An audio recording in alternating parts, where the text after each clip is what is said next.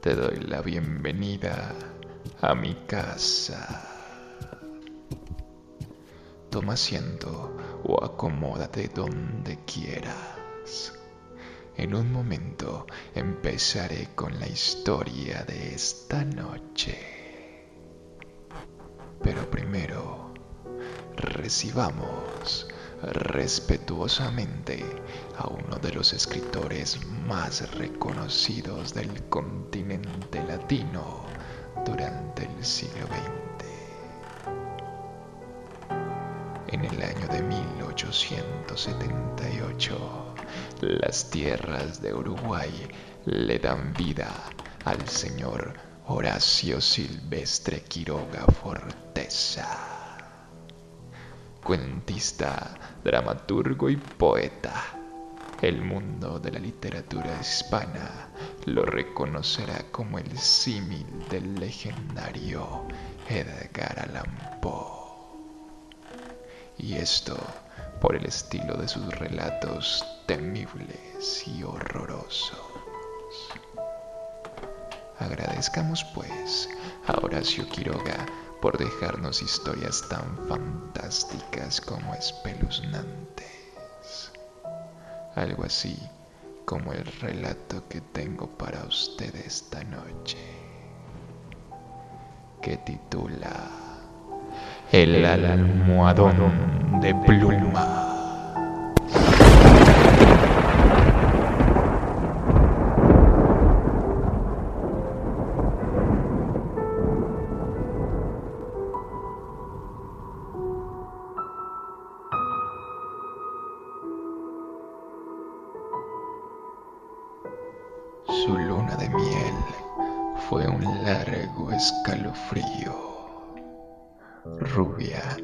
Angelical y tímida.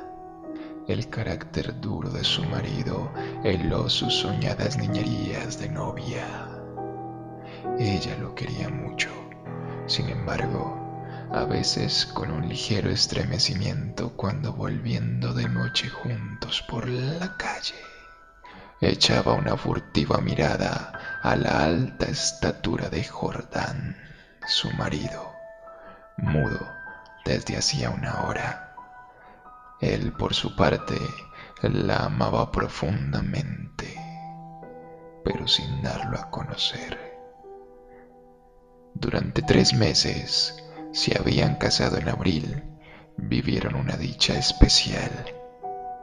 Sin duda, Hubiera ella deseado menos severidad en ese rígido cielo de amor, más expansiva e incauta ternura, pero el impasible semblante de su marido la contenía siempre. La casa en que vivían influía un poco en sus estremecimientos.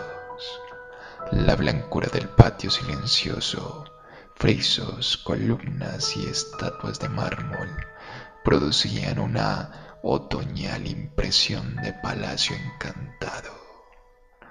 Dentro, el brillo glacial del estuco, sin el más leve rasguño en las altas paredes, afirmaba aquella sensación de desapacible frío. Al cruzar de una pieza a otra, los pasos hallaban eco en toda la casa como si un largo abandono hubiera sensibilizado su resonancia.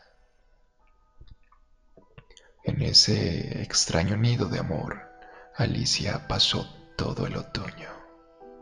No obstante, había concluido por echar un velo sobre sus antiguos sueños y aún vivía dormida en la casa hostil sin querer pensar en nada hasta que llegaba su marido. No es raro que adelgazara. Tuvo un ligero ataque de influenza que se arrastró insidiosamente días y días. Alicia no se reponía nunca.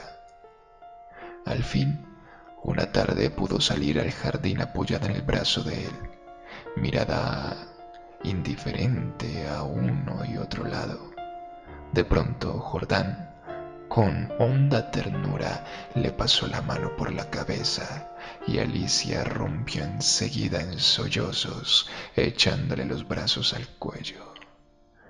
Lloró, lloró largamente todo su espanto callado, redoblando el llanto a la menor tentativa de caricia. Luego los sollozos fueron retardándose y aún quedó largo rato escondida en su cuello sin moverse ni decir una palabra. Fue ese último día que Alicia estuvo levantada. Al día siguiente amaneció desvanecida. El médico de Jordán la examinó con suma atención, ordenándole calma y descanso absolutos. No sé, le dijo Jordán en la puerta de calle con la voz todavía baja. Tiene una gran debilidad que no me explico y, sin vómitos, nada. Si mañana despierta como hoy, llámeme enseguida. Al otro día, Alicia seguía peor. Hubo consulta constatóse una anemia de marcha agudísima, completamente inexplicable. Alicia no tuvo más desmayos, pero se iba visiblemente a la muerte. Todo el día el dormitorio estaba con las luces prendidas y en pleno silencio. Pasábanse horas sin oír el menor ruido.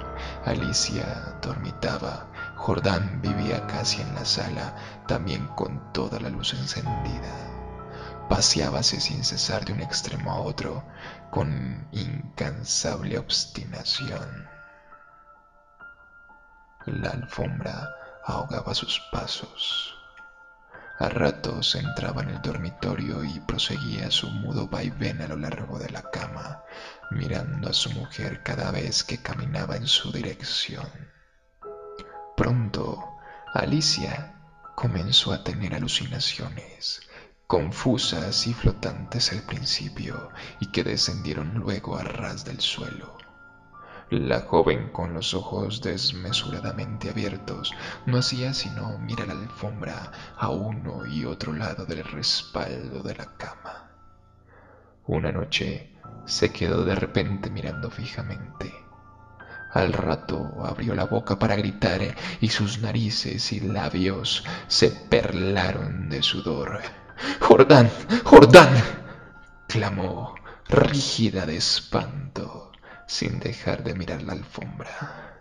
Jordán corrió al dormitorio y al verlo aparecer, Alicia dio un alarido de horror. Soy yo, Alicia, soy yo. Alicia lo miró con extravío. Miró la alfombra, volvió a mirarlo y después de largo rato de estupefacta confrontación, se serenó. Sonrió y tomó entre las suyas la mano de su marido, acariciándola temblando.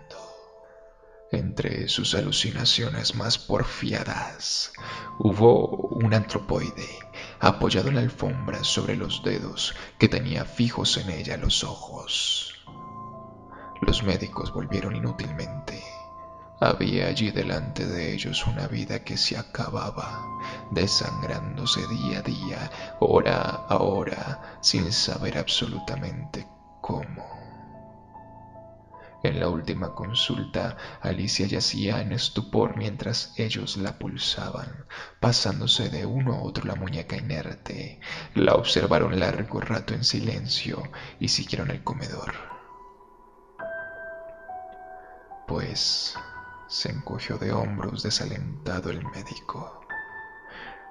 Es un caso serio, pero hay poco que hacer. Solo me faltaba, resopló Jordán y tamborileó bruscamente sobre la mesa. Alicia fue extinguiéndose en su delirio de anemia, agravado de tarde, pero que remitía siempre en las primeras horas. Durante el día no avanzaba su enfermedad, pero cada mañana amanecía lívida, en síncope casi. Parecía que únicamente de noche se le fuera la vida en nuevas alas de sangre. Tenía siempre al despertar la sensación de estar desplomada en la cama con un millón de kilos encima. Desde el tercer día, este hundimiento no la abandonó más. Apenas podía mover la cabeza. No quiso que le tocaran la cama ni aun que le arreglaran el almohadón. Sus terrores crepusculares avanzaron en forma de monstruos que se arrastraban hasta la cama y trepaban dificultosamente por la colcha. Perdió luego el conocimiento. Los dos días finales deliró sin cesar a media voz. Las luces continuaban fúnebremente encendidas en el dormitorio y la sala. En el silencio agónico de la casa no se oía más que el delirio monótono que salía de la cama y el rumor ahogado de los eternos pasos de Jordán. Alicia murió por fin. La sirvienta, que entró después a deshacer la cama, sola ya, miró un rato extrañada al almohadón. Señor, llamó a Jordán en voz baja. En el almohadón hay manchas que, que parecen de sangre. Jordán se acercó rápidamente y se dobló a su vez.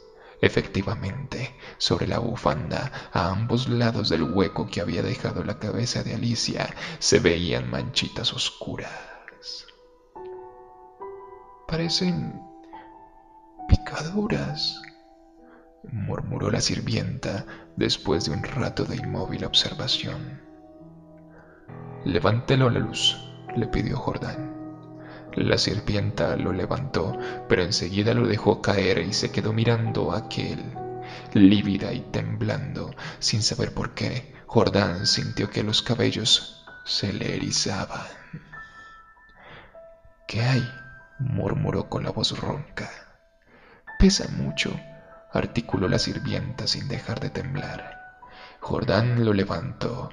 Pesaba extraordinariamente. Salieron con él y sobre la mesa del comedor Jordán cortó bufanda y envoltura de un tajo. Las plumas superiores volaron y la sirvienta dio un grito de horror con toda la boca abierta, llevándose las manos crispadas a los bandos. Sobre el fondo, entre las plumas, moviendo lentamente las patas velludas, había un animal monstruoso, una bola viviente y viscosa. Estaba tan hinchado que apenas se le pronunciaba la boca. Noche a noche, desde que Alicia había caído en cama, había aplicado sigilosamente su boca, su trompa, mejor dicho, a las sienes de aquella, chupándole la sangre. La picadura era casi imperceptible. La remoción diaria del almohadón había impedido sin duda su desarrollo. Pero desde que la joven no pudo moverse, la succión fue vertiginosa. En cinco días, en cinco noches, había vaciado a Alicia. Estos parásitos de las aves, diminutos en el medio habitual, llegan a adquirir en ciertas condiciones proporciones enormes. La sangre humana parece serles particularmente favorable, y no es raro hallarlos en los almohadones de pluma.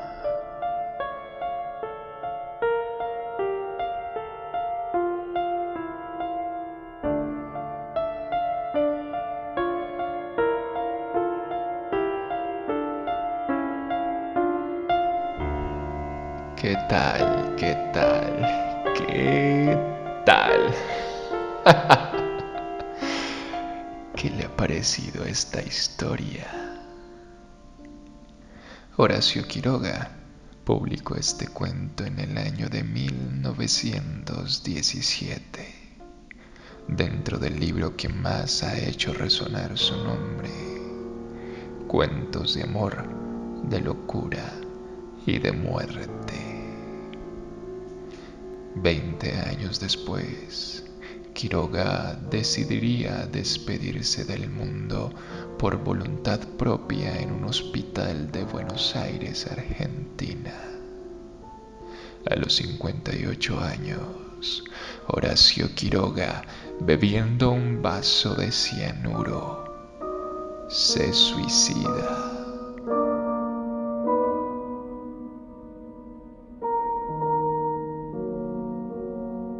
Espero que haya sido de su agrado el cuento de esta noche. Si es así, me gustaría saber su opinión. Y si no, pues también. Ya puede usted retirarse y seguir con su vida normal. Yo simplemente me retiro a mis aposentos. Adiós y buena noche.